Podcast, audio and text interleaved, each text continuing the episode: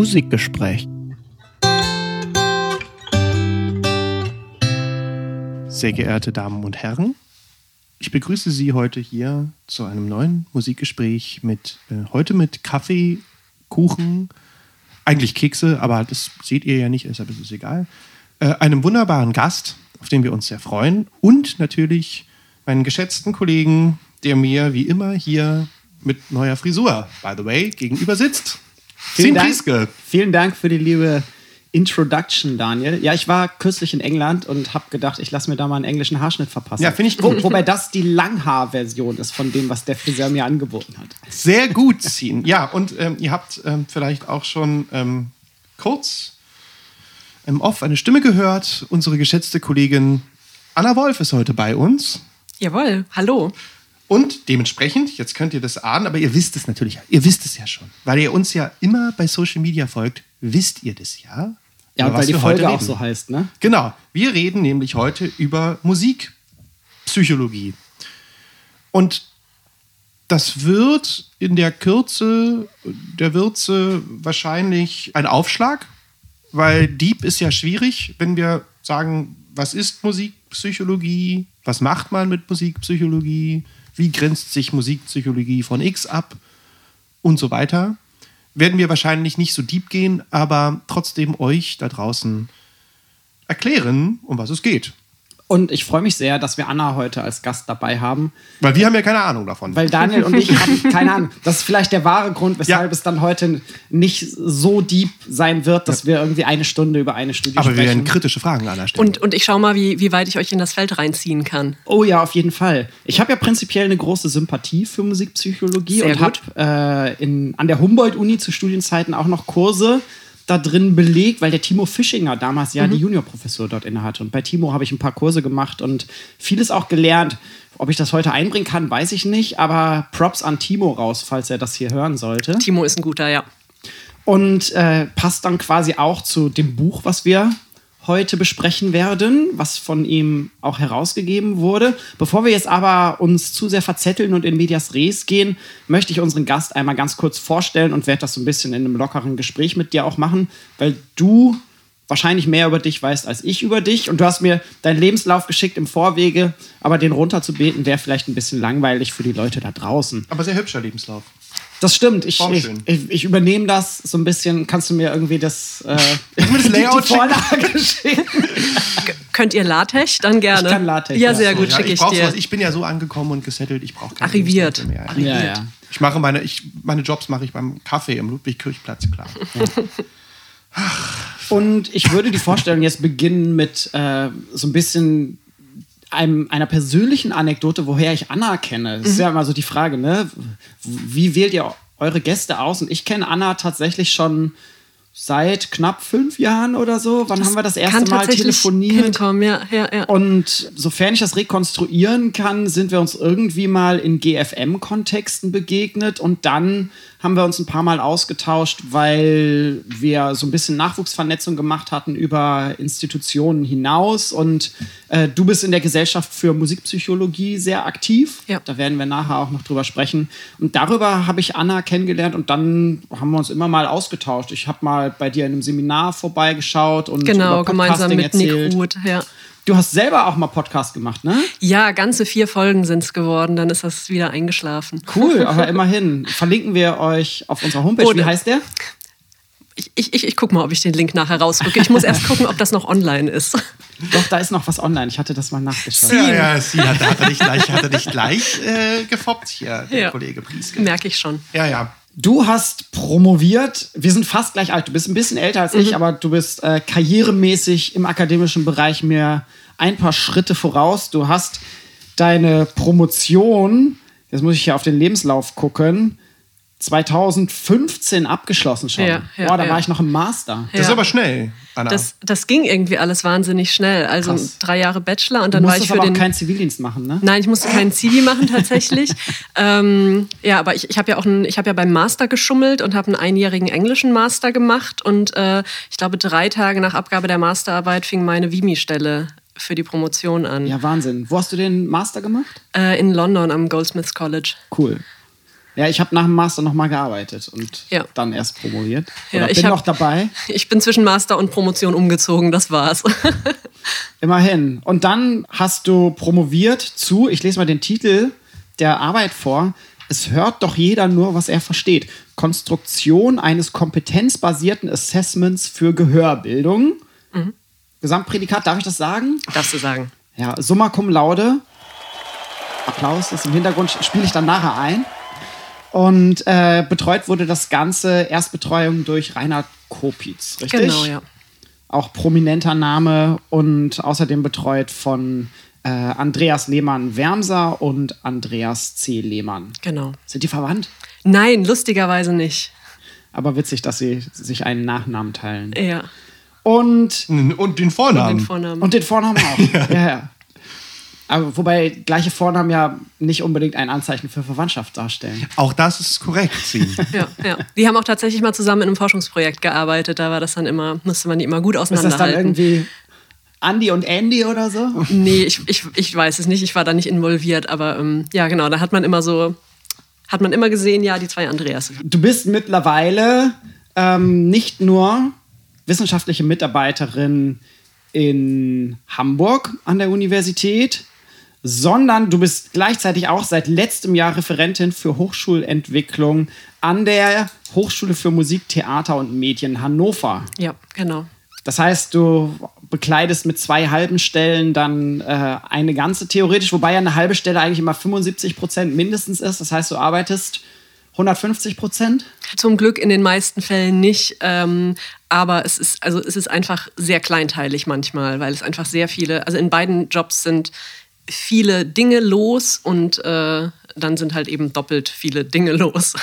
Ja, und jetzt hier sogar dann auch im Werk, am Werktag bei uns live Ja, und in Farbe ja. in Berlin. Also die Anna Wahnsinn. ist. Äh, Die magischen Semesterferien noch. ja. ja. Ach so, ja, Gott, da bin ich ja so raus. Ja. Bei mir hat ja gleich alles, bei mir hat ja alle Saisons wieder angefangen und so. Ich bin ja, bin ja schon voll im Business. Ja, So, beim Kammerorchester ja. Auch. In der Kammer. in der Kammer. Richtig.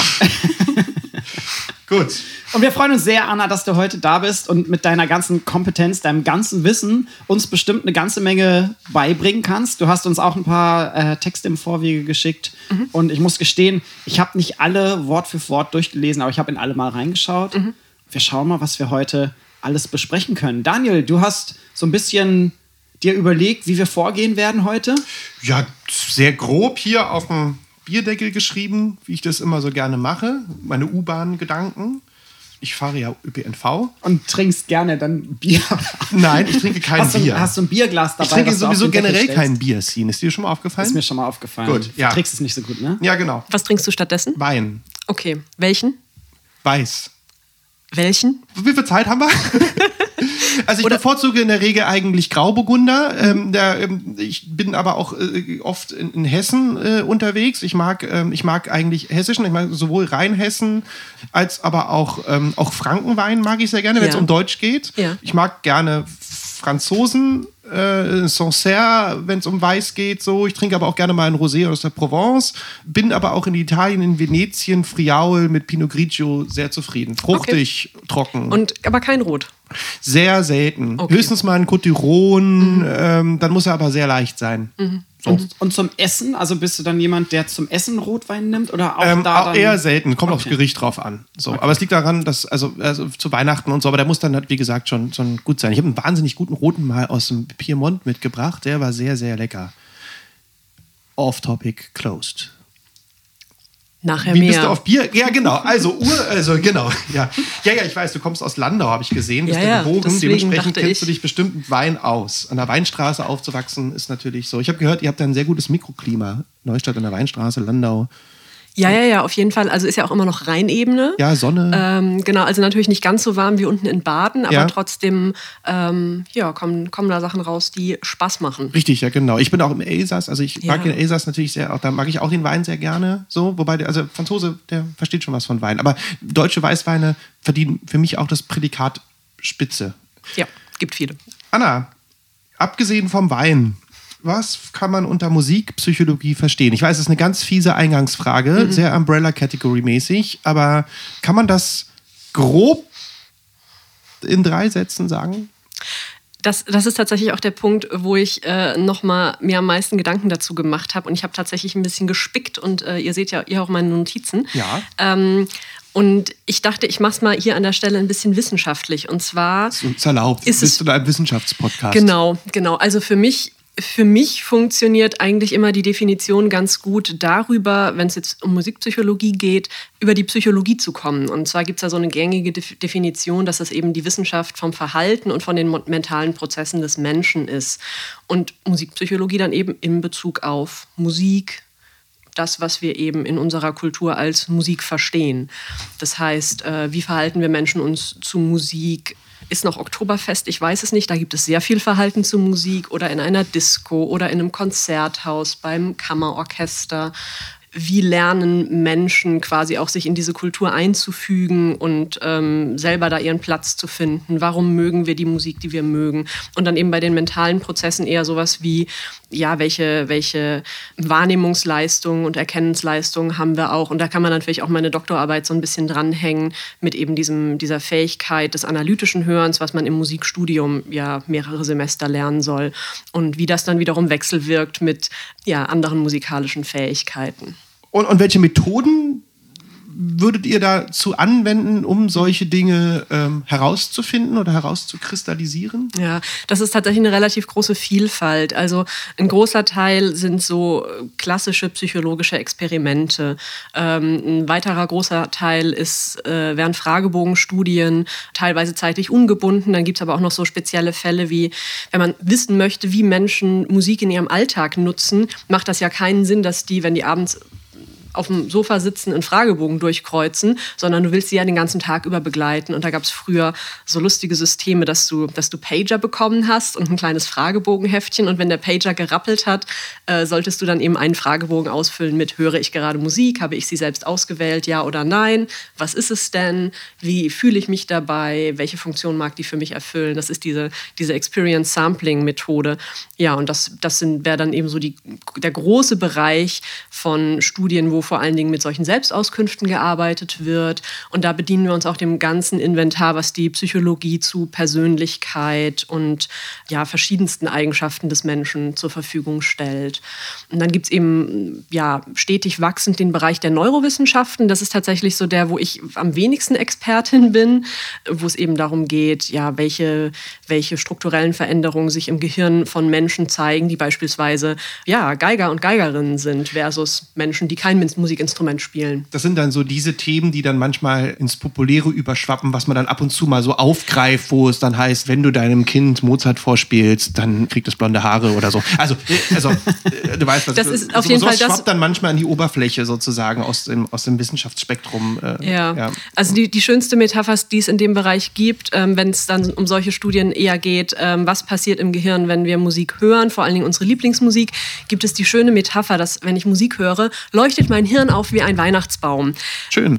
Schön, aber ich glaube nicht mehr so ganz richtig. Also die ist zu schön, um, um wahr zu sein. Und es spielt aber eigentlich darauf an, dass, wenn wir Musik hören, extrem viele Bereiche in unserem Gehirn aktiv sind und ähm, Aktivität zeigen. Aber da leuchtet natürlich nichts auf. Wir haben da keine LED-Birnchen im Hirn. Und das zeigt sich dann eben in, in diesen Scans, die gemacht werden, als sehr bunte Bilder. Ja. Ich denke, das. Ähm ist schön. Also, also ihr quasi seid, ihr, ihr, versucht das zu messen, was ich fühle. Also jetzt mal ist es sehr auf einfach gesprochen. Jetzt in dem Kontext meine ich jetzt. Ja, man versucht es. Man versucht da so nah ranzukommen, wie es geht. Und das macht man dann eben auch nicht nur mit neurowissenschaftlichen Methoden, sondern auch mit Messen von Atemrate, Puls. Auch ganz interessant, gerade bei Emotionen ist, ist äh, der Hautleitwert. Also wenn wir Dinge, wenn uns Dinge anregen, schwitzen wir leicht und das kann man messen. Ähm, oder auch bei der, wenn es jetzt konkret um Gänsehaut geht, dann kann man auch mit der Kamera einfach auf die Haut filmen und gucken, hat jetzt jemand gerade eine Gänsehaut. Und dann gibt es eben dieses ganze Instrumentarium, wie man, wie man eben physiologische Marker beim Menschen erfassen kann. Das ist aber nur sozusagen ein Teil dessen, was das ihr ist, tut. Das ist ein Teil, genau, aber ja. durchaus ein wichtiger. Gut. Ja, ähm, ich habe hier ja. das, das neue Handbuch, wobei so neu ist es gar nicht mehr. Bei meiner gibt's Ausgabe schon, ist von 2011. Gibt es neuere Aufnahmen? Gibt es ein neueres es von 2018? neuere neue Handbücher. Ja, ja. Also ich, ich habe hier von Herbert Brun, Reinhard Kopitz und Andreas C. Lehmann Ne? Zwei Namen, haben die wir wir- Ja, heute jetzt schon ist halt die gehört. Frage, welcher Lehmann jetzt? Ja, der Andreas C. Ach so, der. Der ohne den Doppelnamen. Ah ja, okay. Genau, ja. also vielleicht noch mal ganz kurz, der Lehmann Wermser ist ja auch eher Musikpädagoge und der Aha. Lehmann ist eher Musikpsychologe. Okay. Beide aber mit Affinität für die jeweils andere Disziplin, Aha. aber schon mit einem anderen Schwerpunkt. Vielen Dank. Gerne. Genau, Bevor und wir da, jetzt da die hast du weiter- quasi schon angeteasert, was ich ansprechen möchte. Ja. Ich habe ja das neue Handbuch Musikpsychologie und wenn man da mal reinschaut, dann sieht man schon, dass es eine große Offenheit von Musikpsychologie gibt und ganz viele Querverweise zu anderen Teildisziplinen der Musikforschung. Also das Buch eröffnet mit dem großen Oberkapitel 1 Musikkultur und musikalische Sozialisation und hat beispielsweise auch einen Text Kulturforschung und Musiksoziologie von unserer musiksoziologischen Kollegin Taya Denora mit drin, die, glaube ich, relativ wenig äh, Hirnstrommessungen macht, sondern ganz klassisch aus der Musiksoziologie kommt. Das nächste Kapitel ist dann musikalische Entwicklung. Also es geht dann auch wirklich darum, wie hängt Musik und mentale Repräsentation von Musik mit der Gehirnentwicklung zusammen, wie spielen Sozialisation und eben auch Gehirnentwicklung zusammen. Dann gibt es ein Kapitel Musik und Medien, wo beispielsweise auch Claudia Bulayan, Ach. prominente Musikforscherin in Deutschland, ein Kapitel Musik und Bild beigetragen hat. Oder Die Bulayan hat viel mit Filmen gemacht. Genau, haben wir in unserer Ja. Filmmusik-Folge zitiert. Und dann das Kapitel Musikleben und erst Kapitel 5 ab Seite 391. Da geht es dann um Grundlagen der Musikwahrnehmung. Also das, was vielleicht wir jetzt gerade so ein bisschen besprochen haben, wenn es auch um neurologische Prozesse geht. Und dann natürlich dem Bereich Wirkungen von Musik. Ich habe die, die äh, Ausgabe, die zehn Jahre später erschienen ist, 2018, und es sind tatsächlich die gleichen großen Kapitel geblieben. Also darunter hat sich ein bisschen was geändert, aber so die große Ausrichtung ist tatsächlich seitdem ungefähr ähnlich geblieben. Dann stelle ich jetzt mal eine Suggestivfrage, um diesen Einleitungsblock abzuschließen. Ähm, dadurch, dass es ja im Endeffekt sehr parallel zu den anderen Teildisziplinen der Musikwissenschaft läuft, fast schon begleitend, möchte man meinen, wird es, äh, Achtung, Suggestivfrage, äh, wird es historisch betrachtet wahrscheinlich auch ungefähr parallel zur allgemeinen musikwissenschaftlichen Forschung angefangen haben. Also es ist jetzt die Frage, wann? Wann hat das, also um 1900 Knirsch wahrscheinlich, 1800 hat das schon Ende, genau, 1800, relativ weit hinten, Knirsch. Äh, Genau. Ja, Guido Adler natürlich mit Ja, ja. Äh, hier, äh, genau, Genau, 1885 der, ja. Umfang und irgendwas der Musikwissenschaft, wo es quasi eingeteilt wurde ja in historische und systematische Musikwissenschaft. Und unter der systematischen fallen da lustigerweise auch die Bereiche Musikpädagogik, die da heute definitiv nicht mehr drunter Ja. fallen würde. Nein. Und ich glaube, auch die Musiktheorie hat er unter die Systematik gepackt. Ja. Aber das ist tatsächlich so der Zeitpunkt, wo das, wo das losging, wo dann eben auch erste, wo das erste psychologische Labor, also jetzt nicht Musik, sondern allgemein psychologische Ja. Labor von Wundt in Leipzig ähm, äh, eingerichtet wurde und dann Helmholtz auch seine Forschung gemacht hat, ähm, ja, zu, zu sehr grundlegender, ich würde mal, ich würde es nicht Musikwahrnehmung, sondern ich würde es eher Klang, Klangwahrnehmung nennen. Und da ging das dann eben los und den richtigen Schwung hat es dann eigentlich so in den 70er, 80ern bekommen, sowohl im deutschsprachigen als auch im englischsprachigen Raum. Und äh, ja, also vielleicht auch, vielleicht auch, um das zu konkretisieren, also 1983 wurde dann die Gesellschaft für Deutsche Gesellschaft für Musikpsychologie gegründet, die bis heute sehr, sehr, sehr fleißig besteht und eben ja quasi so eine Parallelstruktur neben beispielsweise der GFM hat, die ja auch jetzt vor kurzem in Berlin war. Ähm, Letzte Woche. Letzte Woche tatsächlich, richtig. Ja, wo es halt hauptsächlich um historische Musikwissenschaft und, und zunehmend Ethnologie geht, aber wo die Systematik ja vielleicht auch langsam ein bisschen mehr drin vorkommt, aber, aber aktuell tatsächlich wenig. Und das finde ich ganz interessant, wenn wir schauen auf jetzt die Historie, dass Musikpsychologie ja relativ früh schon mit dabei ist, weil Musikwissenschaft als akademische Disziplin, du hast es gerade schon gesagt, etabliert sich erst Ende des 19. Jahrhunderts so richtig in Deutschland als einem der ersten Länder, in dem Musikwissenschaft dann auch an der Uni stattfindet. Wir merken schon, es ist gar nicht so leicht, immer die Grenzen zwischen unterschiedlichen Disziplinen zu ziehen. Und da möchte ich aber noch ein bisschen mit dir genauer drüber sprechen, Anna. Und zwar äh, hatten wir im Vorwege, und du hast es gerade auch schon angesprochen, darüber geredet, dass Musikpsychologie oft als ein Teil von der systematischen Musikwissenschaft gesehen wird. Wo siehst du da die Grenze oder was sind Unterschiede, die du da aufmachst? Also die systematische Musikwissenschaft mir fällt das, mir fällt das, ich mache das seit langer, langer Zeit und mir fällt es bis heute schwer, das wirklich zu definieren. Und ich kann es tatsächlich am besten definieren über so eine, also einerseits über die verschiedenen Teilbereiche, die darunter zu finden sind, wo eben ganz klar Musikpsychologie darunter fällt, aber auch musikalische Akustik oder Musiksoziologie. Es gibt ein, ein, eine Handbuchreihe beim Laber Verlag zur systematischen Musikwissenschaft. Die packen auch noch Musiktheorie und äh, Musikästhetik darunter. Das, ich glaube, da fängt es dann aber auch schon wieder spätestens an, dass man sich da durchaus drüber streiten kann. Und dann gibt es natürlich aber auch noch solche Überschneidungen beispielsweise in die Musikpädagogik rein. Also wenn sich Musikpsychologie damit beschäftigt, wie musikalisches Lernen stattfindet, ist das natürlich extrem relevant für die Pädagogik oder auch in der musikalischen Akustik. Das hat natürlich auch massive Überschneidungen rüber in die Physik rein und benutzt natürlich ein ähnliches methodisches Instrumentarium an der Stelle. Ja. Und im Off haben wir gerade auch schon drüber gesprochen. Musikpsychologie versteht sich vielfach als Disziplin, die rein wissenschaftlich forscht und Wissen schafft, mhm. um dieses äh, Wortspiel mal zu bringen, und nicht primär anwendungsbezogen ist. Also das heißt, das ist vielleicht nochmal dann eine Abgrenzung von der Musikpädagogik, die ja in der Regel anwendungsbezogen ist, oder auch äh, Musiktherapie, Musikmedizin, die ja auch in der Regel dann anwendungsbezogen ist. Ja, genau, genau. Äh, also in der Musikpädagogik äh, sind die meisten Studiengänge auch darauf ausgerichtet, dass man, dass man in eine Schule geht oder in eine Musikschule und dort einfach Kinder, Menschen unterrichtet. In der Musiktherapie ganz klar mit einem therapeutischen Ansatz. Und du hattest gerade auch noch die Musikermedizin genannt. Bei der ist es nochmal ein bisschen anders, weil da musst du primär Medizinerin sein, um diesen Beruf machen zu können. Und die meisten, äh, ich behaupte mal, alle spielen natürlich ein Instrument und haben eigene Musikerfahrung oder sind teilweise auch quasi in, also sind in beiden Bereichen promoviert, ähm, wenn ähm, beispielsweise. Die haben aber eben das Ziel, Musiker, Musikerinnen zu behandeln, wenn die spezielle Beschwerden haben aufgrund vom, vom Üben und von eben den starken Belastungen des Musizierens auf den menschlichen Körper.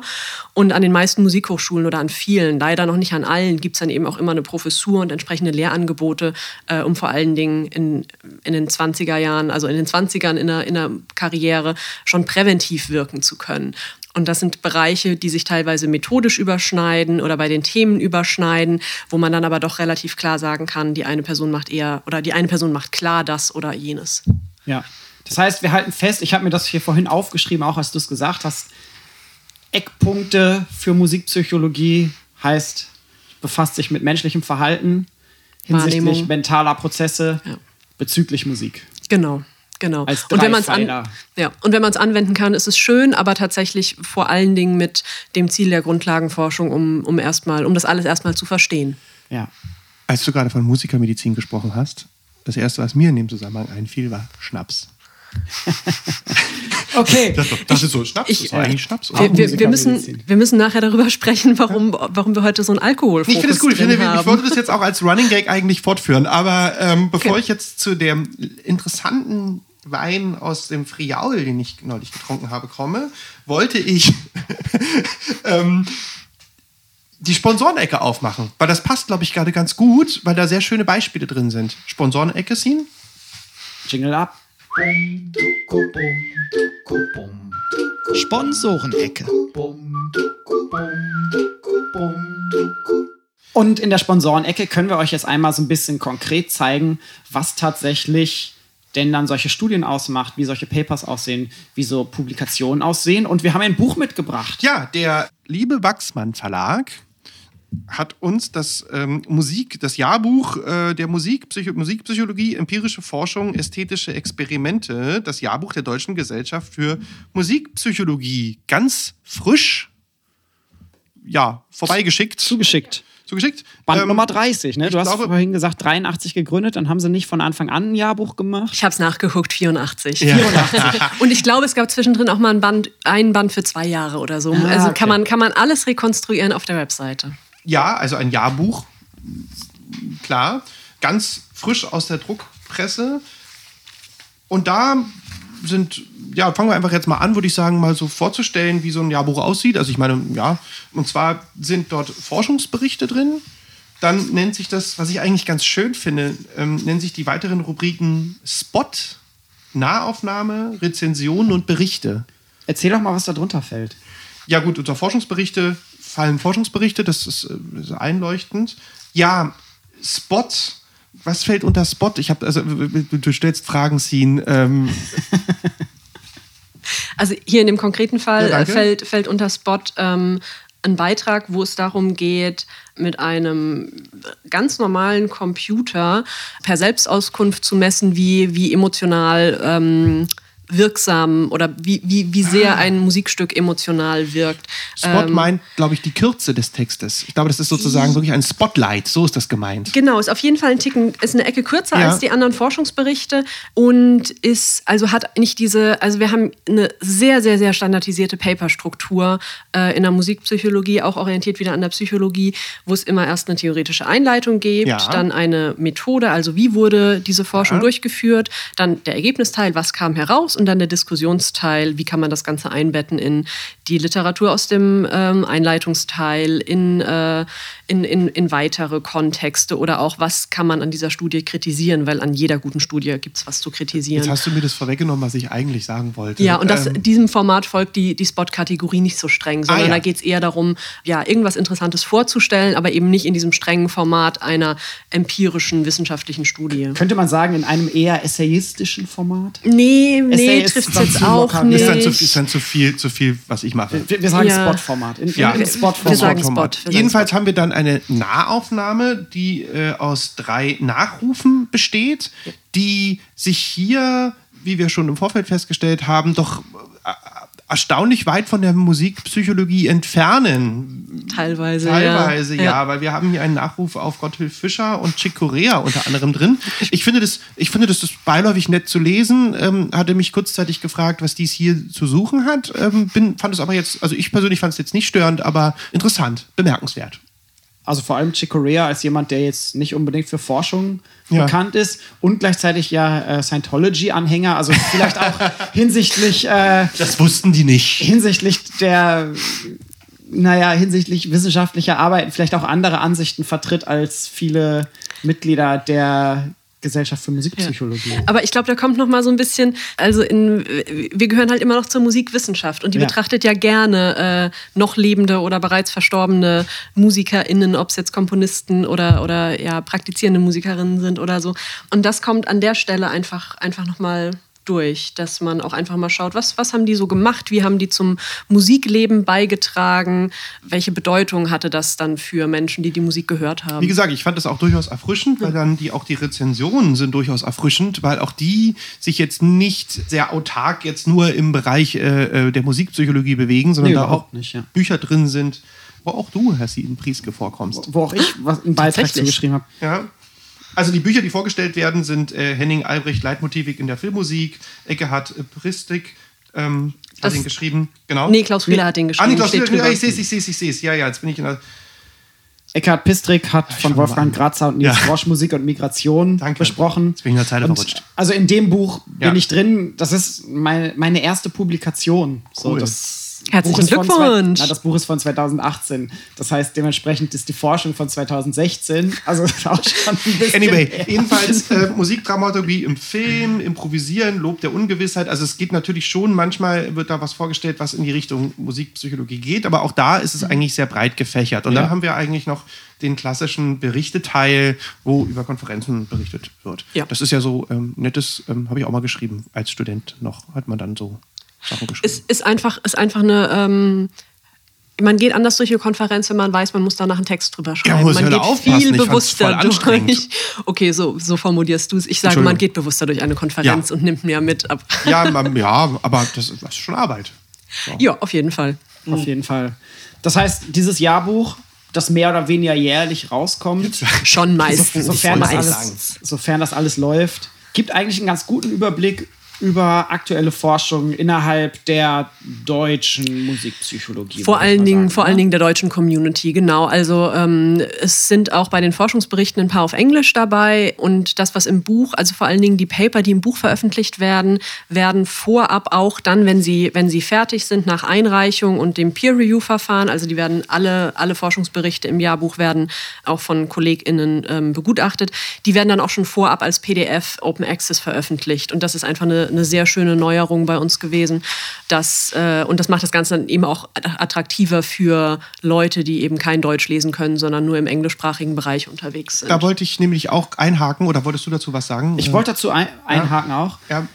Du hast uns freundlicherweise dann einen Artikel rausgesucht ja. und gesagt, lass uns da doch mal ein bisschen genauer drauf schauen. Ja. Und da würde ich jetzt vielleicht einsteigen und äh, wir verlinken euch den, weil natürlich dadurch, dass es Open Access verfügbar ist, dieser Artikel für alle kostenlos zu lesen ist, auch wenn ihr nicht so das Glück habt, wie Daniel und ich, vom Wachsmann Verlag dieses ganze Buch zugeschickt zu kriegen. Man, man, bekommt es auch zugeschickt. Jetzt kommt mal mein Werbeblock als Mitglied der Deutschen Gesellschaft für Musikpsychologie. Ja, sehr gut. Ähm, passt, in die Sponsorenecke. passt in die Sponsorenecke. Ja. Was kostet das im Jahr? Äh, Studis 22, Vollmitglieder 45 Euro.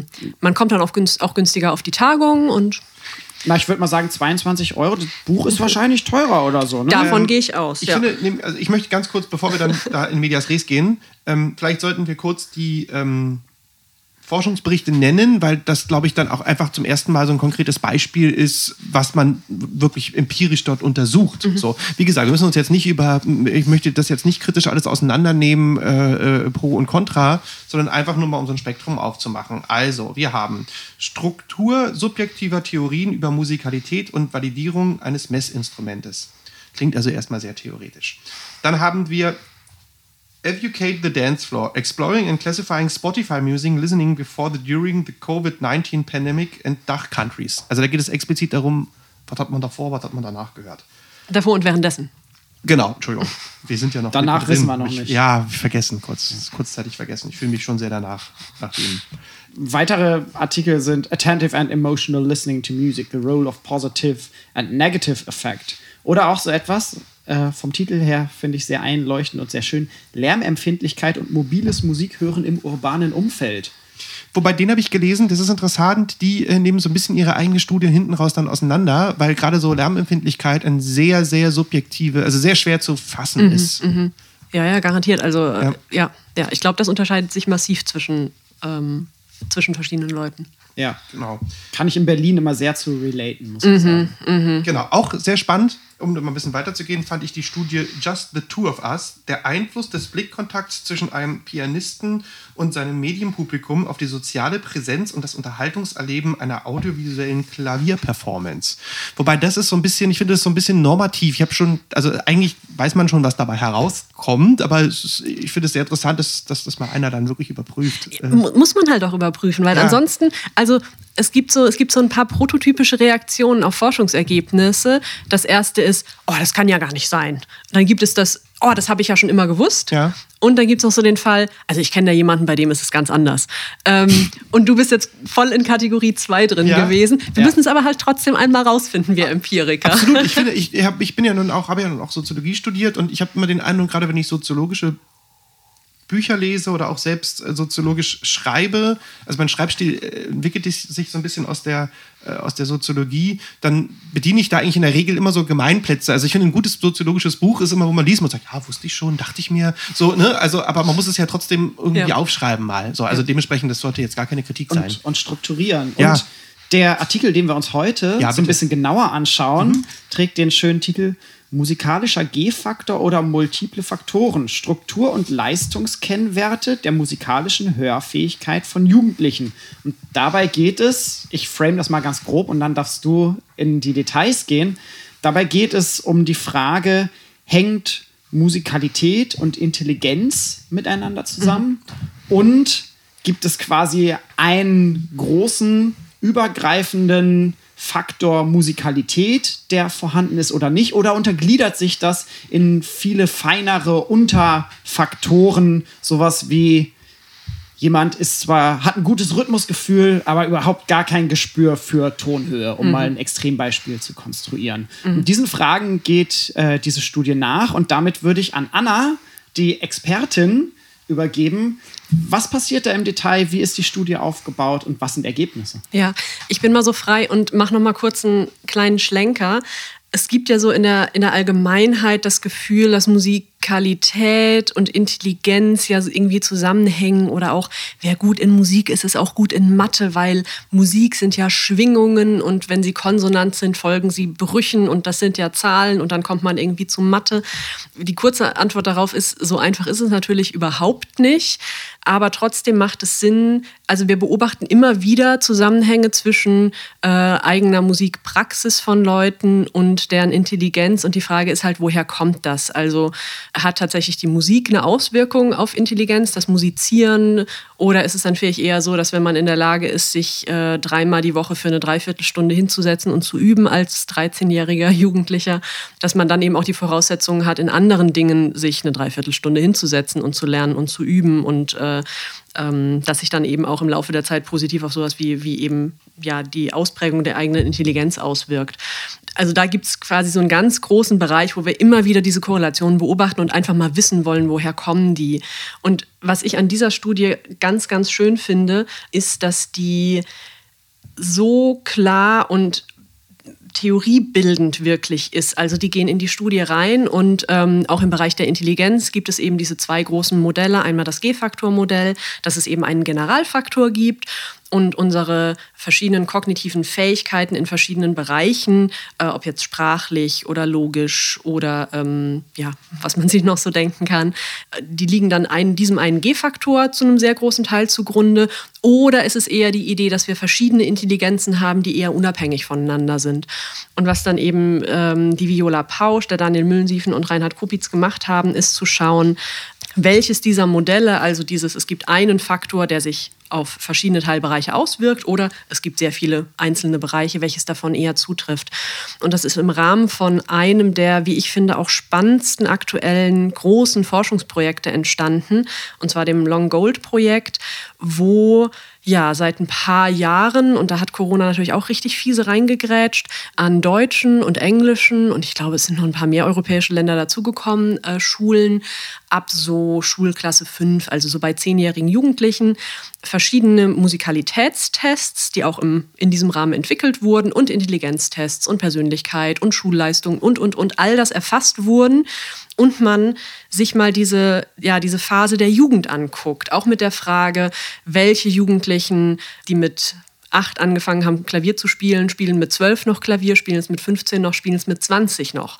Und in dem Rahmen sind eben dann, dann auch dort die Daten gesammelt worden und man hat dann eben geschaut, ja, welches, welche dieser beiden Modelle eher zutrifft. Und rausgekommen ist eben, dass ähm, dieses G-Faktor-Modell sehr viel besser zu den Daten passt, also dass Musikalität ja ein sogenannte, eine sogenannte latente Variable zugrunde liegt, die wir nicht direkt messen können. Also wir werden nie im Leben ein Lineal für Musikalität finden, sondern müssen das sehr mühsam und mit sehr vielen verschiedenen Einzelaufgaben messen und können uns dem dann zunehmend besser nähern.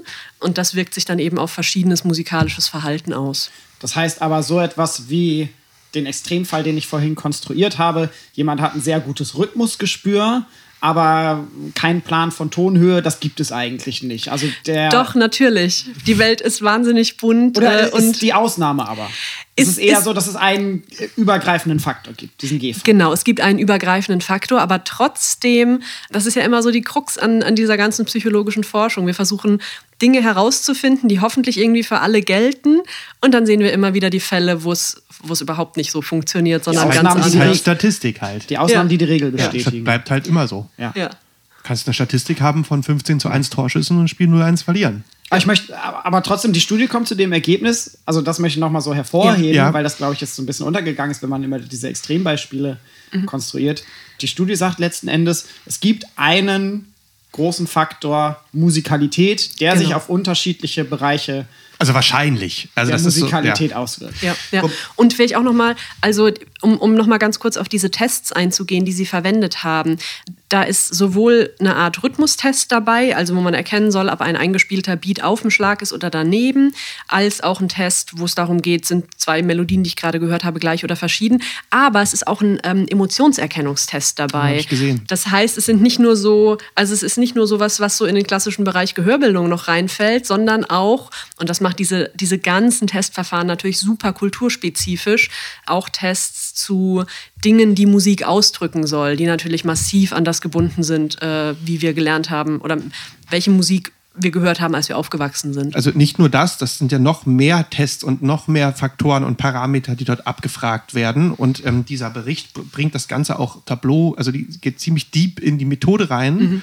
Und so viel zum Thema, was ist Musikwissenschaften und wie groß ist Musikwissenschaften. Also ich bin da in der Tat als historischer Musikwissenschaftler dann irgendwann auf Seite 5 ausgestiegen. Also wo ich dann gesagt habe, so, das war's. Also ist so, erzählt mir was vom blauen Affen. Also da war ich dann einfach, das ist, äh, obwohl es sozusagen ja dieselbe Disziplin ist im weitesten ja. Sinne, ja. Äh, war ich da raus dann. Ja, und das ist, vielleicht, vielleicht ist das auch nochmal eine andere Art und Weise, wie man sagen kann, welche verschiedenen Arten von Musikwissenschaft es eigentlich gibt. Also es gibt halt diesen großen Bereich der geisteswissenschaftlichen Musikwissenschaft, wo ja, hermeneutisch gearbeitet wird, mit Materialien aus dem Archiv, wo man versucht, eine Geschichte zu rekonstruieren. Dann gibt es den sozialwissenschaftlichen Bereich, wo Musikpsychologie drunter fällt, wo mit allen möglichen Methoden gearbeitet wird, vorrangig empirisch, quantitativ, aber auch qualitativ, mit Interviews führen, mit Videobeobachtung. Und dann gibt es aber auch noch den naturwissenschaftlichen Bereich, wo vor allen Dingen die Akustiker drin sind mit, mit ihren Messungen und ihren ganzen physikalischen Modellen. Und das ist alles Musikwissenschaft. Das ja, genau. ist eigentlich mega, ist mega genial egal, weil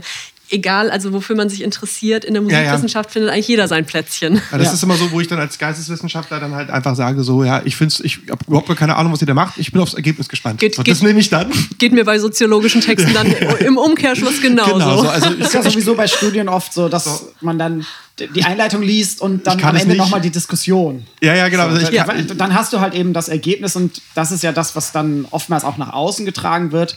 Wobei dann gerade der Methodenteil, Theorie und ne, Durchführung und Beschreibung der Experimente das letzten Endes die Qualität dieser Massiv. Studie ausmacht. Ja. Also ja. Ja, das Ergebnis, manchmal kommen dann da erge enttäuschende Ergebnisse raus, weil man entweder sagt, ja, Versuchsaufbau war irgendwie fehlerhaft oder der kommt zu ganz anderen Ergebnissen, als wir uns das erhofft haben und die sind dann mit dem Forschungsdesign dann nicht valide genug aber trotzdem kannst du dann sagen, ja, es ist aber vom Ansatz her eigentlich eine gute Studie und du kannst sagen, okay, das, was wir uns erhofft haben, kommt nicht raus, aber das ist ja auch ein Ergebnis und mit dem kann man weiterarbeiten. Das ist ja der, oh. genau, ja, aber jetzt das, machen wir einen Riesenpass auf, ja. Ja, ja aber das, das, das muss unsere Disziplin, das müssen alle empirischen Disziplinen auch wirklich noch lernen, damit ja. besser umzugehen. Ja. Ähm, das ist jetzt gerade eine Steilvorlage für diese, für diese große Replikationskrise, in der wir, wie ich finde, immer noch drinstecken. Fing in der Psychologie an, ich glaube tatsächlich auch in der also in der therapeutischen Medikamentenforschung, dass man festgestellt hat, oh, wir wiederholen jetzt gerade Wirksamkeitsstudien zu Psychopharmaka und die wirken gar nicht so gut, wie wir dachten.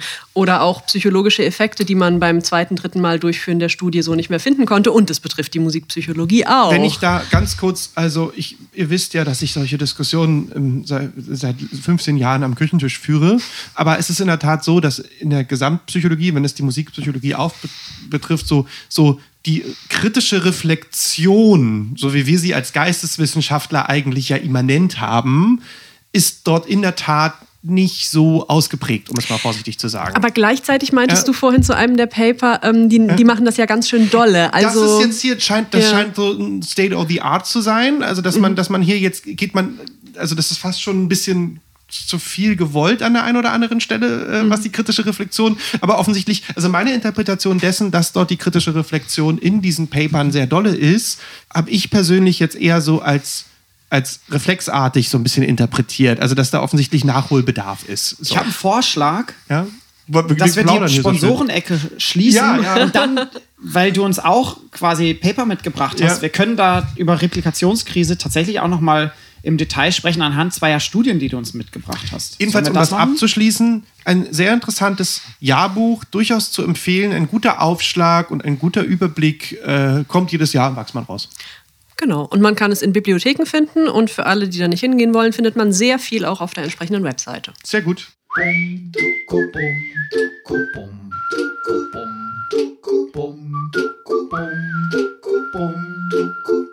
Und wie wir euch versprochen haben, möchten wir ein bisschen über die Replikationskrise, wie du es genannt hast, Anna, reden. So habe ich es nicht genannt, so haben es schlaue, schlaue Leute vor, vor mir schon das, genannt. Das, das, hast du dann reproduziert, selber, das Wording. Eine Replication Crisis heißt ja. das Ganze, genau. Und, und ja. äh, sag zum einen mal, was versteht man darunter? Und wir haben hier zwei Papers, die wir euch auch verlinken, die das mal so ein bisschen zeigen, mhm. was das in der Praxis bedeutet. Mhm. Also Ganz konkret funktioniert psychologische Forschung so, dass sie oft eine Sache untersucht und dann nimmt man die als das ist jetzt ungefähr so hin und baut darauf auf. Aber was andere Wissenschaften machen, also zum Beispiel in einem, in einem Biologie- oder Chemielabor, da wird das gleiche Experiment nochmal und nochmal und nochmal gemacht. Und wenn irgendjemand irgendwo auf der Welt das einmal, einmal diesen und jenen Stoff herstellen konnte in der Chemie, dann wollen das zehn Leute in zehn anderen Laboren auch machen. Das heißt, die sind viel sorgfältiger darin, dass wenn in einer Studie was geschrieben wird, dass man dann auch wirklich sicher gehen will, dass das so ist und so funktioniert und man sich darauf verlassen kann. Und, und in der ist, Psychologie ist es leider nicht so. Und gleichzeitig ist es ja ein Gütekriterium von einer guten Studie, so, dass mhm. wenn du es reproduzieren kannst, dann sollte im Idealfall ein ähnliches Ergebnis genau. rauskommen. Genau. Habe ich in der Schule, glaube ich, damals, als wir über Empirie gesprochen haben, also ein ja. Gütekriterium von Experimenten gelernt. Ja, ja. Und die Psychologie hat halt aber auch noch so ein bisschen das Problem, wir haben es mit Menschen zu tun. Das heißt, wenn wir einmal 50 Menschen zufällig aus der Bevölkerung ziehen und das Ganze nochmal machen und dann bilden wir bezüglich deren Schuhgröße oder Körpergröße einen Mittelwert, haben wir immer Abweichungen. Und das spielt da eben auch nochmal rein, dass dann, ja, dass wir einfach es immer mit Menschen zu tun haben, die eine Tagesform haben, eine Persönlichkeit und so weiter und so fort. Und das hat dann eben dazu geführt, dass man so vor, oh Gott, 10, 15 Jahren gemerkt hat, dass Studien, die häufig nur so einmal durchgeführt wurden und dann veröffentlicht wurden, wenn man die wiederholt hat, ist häufig dieses Ergebnis nicht nochmal so gefunden worden, sondern in den meisten Fällen ein kleinerer oder sogar gar kein Effekt. Und da gab es im Jahr 2015 bei Science auch ein, ein, Paper dazu, wo man das wirklich mal systematisch gemacht hat und aus einem bestimmten Jahrgang und mehreren psychologischen Zeitschriften einfach alle Studien repliziert hat, um dann zu schauen, wie viele davon konnte man ähnlich replizieren und bei wie vielen davon ist man gescheitert. Und diese Diskussion ist auch noch weiterhin im Gange. Also es gibt auch, also es gibt Leute, die das kritischer und Leute, die das aber auch entspannter sehen. Und in der Musikpsychologie gab es ähm, in der Zeitschrift Musicae Scientiae 2013 auch eine Sonderausgabe zu dem Thema, wo vier, fünf Replikationsstudien drin waren, also es wurde einmal eine Studie gemacht, die wurde dann in dieser Zeit für diese Zeitschrift nochmal durchgeführt und dort veröffentlicht. Und ein ganz cooler Kniff, die AutorInnen der Originalstudien haben einen kurzen Kommentar dazu geschrieben. Das cool. ist sehr interessant zu lesen teilweise. Genau, und ich habe eine Studie mitgebracht, um ein bisschen Self-Promotion zu betreiben, wo ich an der Replikationsstudie mitgearbeitet habe. Und das ist tatsächlich auch nicht meine einzige. Also ich glaube, ich war bei drei, vier Replikationsstudien bisher schon involviert. Das Original ist von 1997, quasi die hm. Studie, die du repliziert hast und trägt den Titel The Aesthetic Quality of a Quantitatively Average Music Performance, Two Preliminary Experiments bei Bruno Repp. Ja. Was hat er genau untersucht? Ja, er hat äh, zehn PianistInnen gebeten, Schumanns Träumerei ähm, einzuspielen. Und das haben die auf einem Klavier gemacht, wo er direkt die Timing- und Lautstärke-Informationen abnehmen konnte. Und dann hat er in einem Hörexperiment danach sowohl diese zehn Einzelperformance raten lassen, wie gut die gefunden wurden, als auch eine elfte äh, Version davon, wo er eben die Timing- und Lautstärke-Informationen der anderen zehn Performances gemittelt hat. Und bei ihm war es so, dass eben diese Average Performance, diese gemittelte Performance am zweitbesten Zweit. bewertet wurde. Also ein sehr hohes Rating bekommen. Genau, hat. genau. Und äh, dahinter liegt die sogenannte Minimal Distance Hypothesis. Das gibt es zum Beispiel auch bei ähm, äh, so psychologischer Forschung zur Attraktivität von Gesichtern, dass je mehr Gesichter wir mitteln und das Ergebnis davon dann als umso attraktiver ähm, empfunden wird. Das, das heißt, heißt, Durchschnitt finden wir immer gut. Durchschnitt finden wir Menschenspitze. Jetzt Durchschnitt ist harmlos. Geheimnis ja. von Helene Fischer. Helene Fischer ist Durchschnitt? Habe ich jetzt gerade herausgefunden. Die, die ist Helene Fischer Durchschnitt? Weiß ich nicht. Ich Würde neulich, ich nicht unterschreiben. Neulich habe ich ähm, mich mit Helene Fischer beschäftigt, aber das, das tut jetzt nicht zur Sache. Ähm, beim, beim Weinen nachher, Daniel. Ja, ja, ja. Genau. Und was hast du dann gemacht, Anna, wenn du die Studie repliziert hast? Wir haben uns aus der Rap-Studie, also der, der Reinhard Kopitz ist mein Doktorvater ja auch und der ist bekannt dafür, dass wenn er eine Studie gut oder interessant findet, äh, dass er dann die Autoren anschreibt und nach den Stimuli fragt. Und man lernt extrem viel daraus. Also wenn man sich wirklich diese Materialien nochmal selber zu Gemüte führen kann, ja, hat man nochmal einen ganz anderen Blick. Und diese Stimuli lagen bei ihm auf dem Computer rum Und dann haben wir aus der Rap-Studie drei dieser Einzelperformances, von denen es eben zehn gab, genommen. Die beste, eine mittlere und die schlechteste. Und eben diese gemittelte. Und haben dann in der Online-Studie auch mit einer sehr viel größeren Stichprobe und äh, teilweise, also die eine Hälfte kam aus Deutschland, die andere Hälfte aus Taiwan. Da war eben auch ein damals äh, Student, äh, inzwischen, oh, der ist fast fertig mit seiner Doktorarbeit, äh, der Shin Raylin, involviert. Und wir haben tatsächlich das Gleiche rausgefunden, so cool. ungefähr. Und bei uns ist die, die gemittelte Performance sogar auf Platz 1 gelandet. Oh, der Durchschnitt noch besser. Sogar noch, noch besser. Wir sind noch Durchschnitts, durchschnittsliebender geworden in den letzten 20 Jahren. Ja. Wobei Arnold Schönberg ja schon gesagt hat, der Mittelweg ist der einzige, der nicht nach Rom führt. Okay. Ähm, ich sitze hier mit Geisteswissenschaftlern ja, zusammen. Ich ja, merke es. Es tut uns leid. Ich würde mich da me. nicht ganz so sehr verorten wie ja, Daniel. Ja, okay. Aber einfach mal so Schönwerk zitieren, äh, käme ich nie auf die Idee. Ist auch ein doofer Spruch eigentlich. Ja, eigentlich schon, ja. äh, äh, ich finde ihn auch fragwürdig, aber er passte jetzt hier gerade ganz ja. gut. Ja. Ähm, und das ist tatsächlich eine der wenigen Replikationsstudien, die in Anführungszeichen erfolgreich war. Also wo in, in, der Musikpsychologie, wo mehr oder weniger das gleiche rausgekommen ist. Also bei den anderen, äh, wo, wo ich involviert war, war es jedes Mal so, nein. okay super spannend, dass äh, du uns das mitgebracht hast und dass es ungefähr das gleiche Ergebnis ist. Du hast uns noch eine Studie mitgebracht. Wir mhm. verlinken euch alles auf der Homepage und zwar eine Studie, wo es um Persönlichkeit und Musikpräferenzen geht. Und Daniel, du hast dir ein paar Fragen auch überlegt hinsichtlich Musikpräferenzen. Ich weiß jetzt nicht, wie viel wir jetzt noch, wie viel Zeit wir jetzt noch haben, aber wir haben noch überhaupt gar nichts auf unserer Playlist. Dementsprechend ähm, haben im Off kurz vorhin über Van Halen geredet, mhm. weil eigentlich sie einen Nachruf über Eddie Van Halen schreiben äh, wollte und jetzt hat er festgestellt, dass der ja schon zwei Jahre tot ist, leider. Ja, da bin ich äh, zu spät. Es ist zu spät für den Nachruf. Ich meine, kannst du über Eddie Van Halen trotzdem noch was schreiben. Das ist schon bestimmt spannend. Und wir haben in dem Zusammenhang, und das ist so ein ganz klassisches Beispiel, was man halt aus seiner Jugend und Kindheit und Erwachsenen und Heranwachsenden und Coming of Age Anyway Alter kennt, dass ich gestern gestern tatsächlich äh, von Van Halen Why Can't This Be Love ähm, gehört habe und ähm, dort Assoziationen zu habe, sofort, die 20 Jahre her sind. So. Ich hatte ähnliches Erlebnis mit Radiohead Pablo Honey vor drei Wochen, was ich wiederum seit gefühlt 20 Jahren nicht gehört habe und es war alles wieder da. Mhm. So, also das war sozusagen ein emotionaler Output, der sehr, sehr, sehr stark war. Also auch, mhm. der ging über Gerüche, über Bilder, über Szenarien, so, ne? Und ähm, ich glaube im Endeffekt, und das ist jetzt meine Küchenpsychologie und dann kommst du ins Spiel, dass sowas sehr funktional äquivalent ist. Also es funktioniert auch, ähm, ich hatte mir mal die, den Spaß erlaubt, mir eine kleine Probe eines nicht mehr vorhandenen Parfums zu kaufen, was ich vor 20 Jahren trug, das mhm. Parfum. Und das hat mich fast umgehauen. Ne? Also das, das, das war eigentlich kaum zu ertragen weil ich diesen Geruch seit 20 Jahren nicht mehr gerochen habe. Aber, aber emotional funktioniert das ähnlich zu, zu, äh, mit Musik auch. Mhm. So, aber die Frage ist, was ist dem zugrunde liegen? Also, ne, man, man als normaler Mensch, sage ich jetzt mal in Anführungszeichen, hinterfragt man das ja nicht. Das sind sozusagen Gefühle, die man wahrnimmt und äh, auslebt oder auch mhm. nicht. Mhm. Bei mir ist das auch ganz stark beim Thema Essen.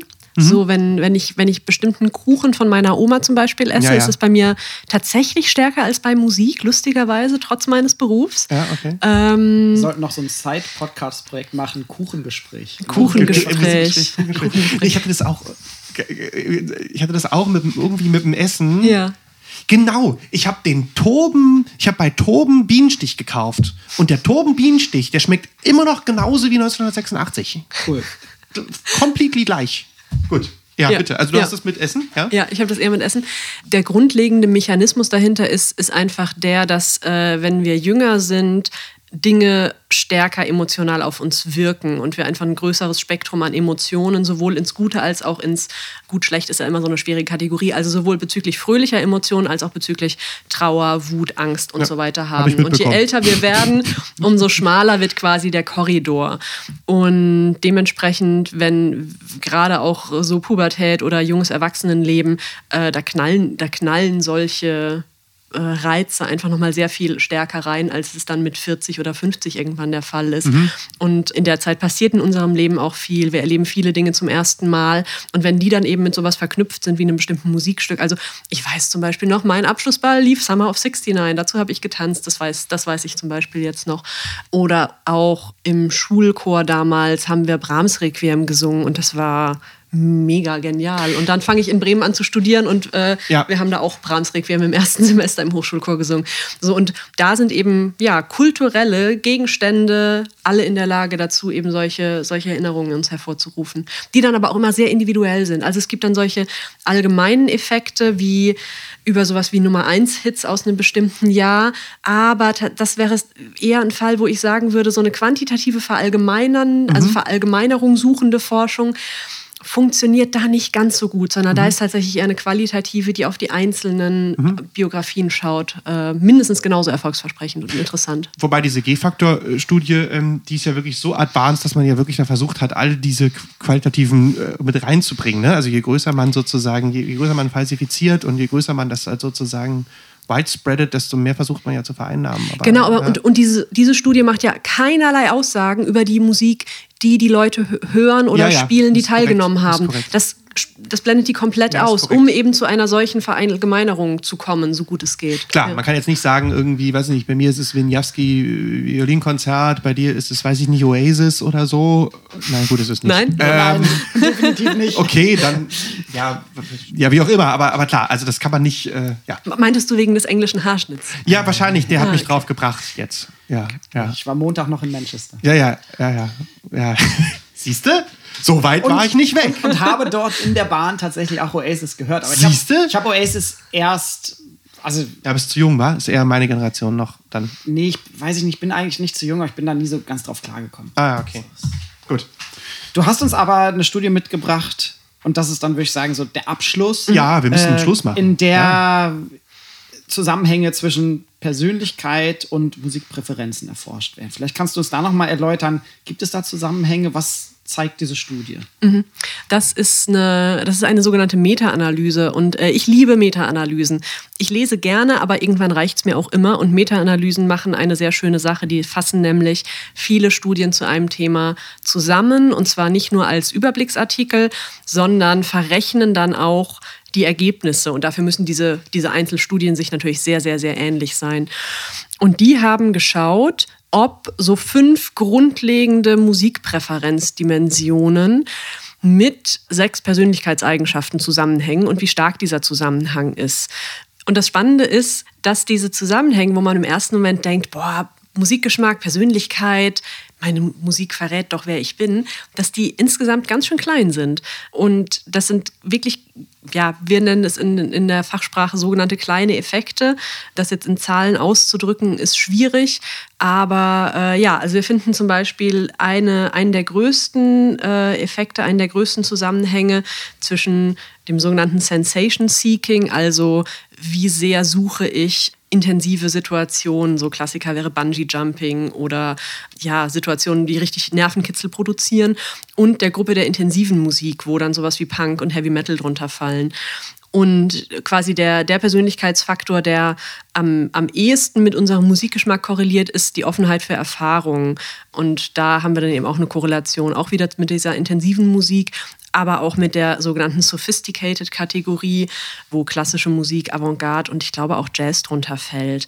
Aber das also wirklich die, die Kernbotschaft des Ganzen ist, es gibt da ein paar kleine Effekte, aber es sind wenige und sie sind tatsächlich relativ klein. Und meine Erklärung ist einfach die, dass Musikgenres und dann nochmal mehr eben, wenn wir anfangen, Musikgenres zusammenzufassen, so unspezifisch werden und ja, quasi zu sehr, zu sehr darüber hinwegglätten, wie vielfältig unser Musikgeschmack ist. Weil wenn, wenn die meisten mal so bei sich überlegen, wir können schon sowas sagen wie, ich höre gerne dieses und jenes Genre. Aber uns fällt dann sofort ein, was unsere Lieblingsband in dem Bereich ist und welche Bands wir da drin auch gar nicht mögen.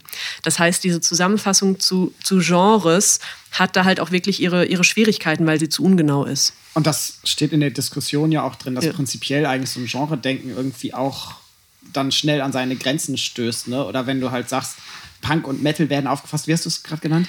Als extreme In, Musik? intensiv, Nee, als intens, intensive intens, intensiv, ja. ist das natürlich irgendwie auch so eine Kategorisierung, die irgendwie vielleicht fragwürdig ist oder teilweise auch nicht mehr ganz hinhaut, wenn ich jetzt intens mit subversiv in Verbindung bringe, weil Metal ist zumindest in Deutschland total im Bürgertum angekommen oder auch Punk wirkt, glaube ich, auf heutige Jugendliche vielfach dann doch als Altherrenmusik, wenn ich mir angucke, dass ist die Frage, ob die Ärzte eine Punkband sind, aber dass die Ärzte dann das Tagesschau-Intro spielen oder so. Ja, ja, ne? ja, ja, klar. Und auch guck, wie viele Punk-Fans würden von sich sagen, sie sind Metal-Fans und umgekehrt. Das- Das, ja, sind nicht das so wahnsinnig fast viele. aus, ja. Aber es ist, es ist, ich finde, ich habe hier heute sehr viel gelernt. das freut mich. ich wollte jetzt mal ein bisschen in die Coda gehen. ähm, und ich finde diese Themen alle sehr spannend und doch alle sehr tief.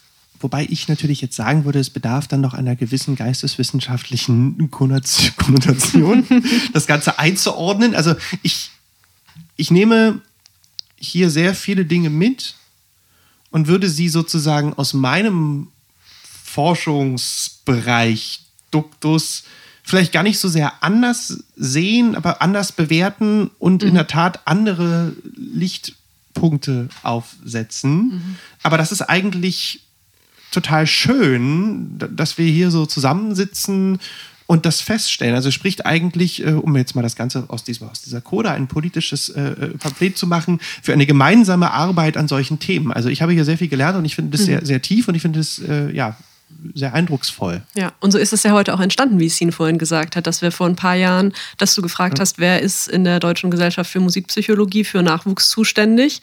Und äh, ich dann so gesagt habe, äh, zuständig nicht, aber äh, ich, ich mache da, ich mach da mit, ich, ich bin da. Ich, Ich damals, bin auch noch ja, Nachwuchs übrigens. Ja, das ist, es geht, ich, immer besser. ich weigere mich, diesen Begriff Ja, weiterhin ja, zu ja, verwenden. Ja. Ich wurde Ähm, jetzt letzte Woche, ich weiß nicht, ob wir das rausschneiden müssen unbedingt, wurde, ich wurde quasi als die, die junge Musikwissenschaft, wurde ich im Grunde genommen Mit eigentlich. 40. Ja, wurde ich eingeführt, so mehr oder Mhm. weniger so ein bisschen. Ja. Nein, ich habe sehr viel gelernt und ich finde es sehr spannend und ich würde gerne in ganz vielen, also es gehen bei mir ganz viele Leuchten an. Ne, wo, Mhm. Das wir dann auch, wo wir dann auch über Genre reden und über Individualität und über historische Einordnung des Ganzen. Und das hilft natürlich, dass ihr solche Studien macht.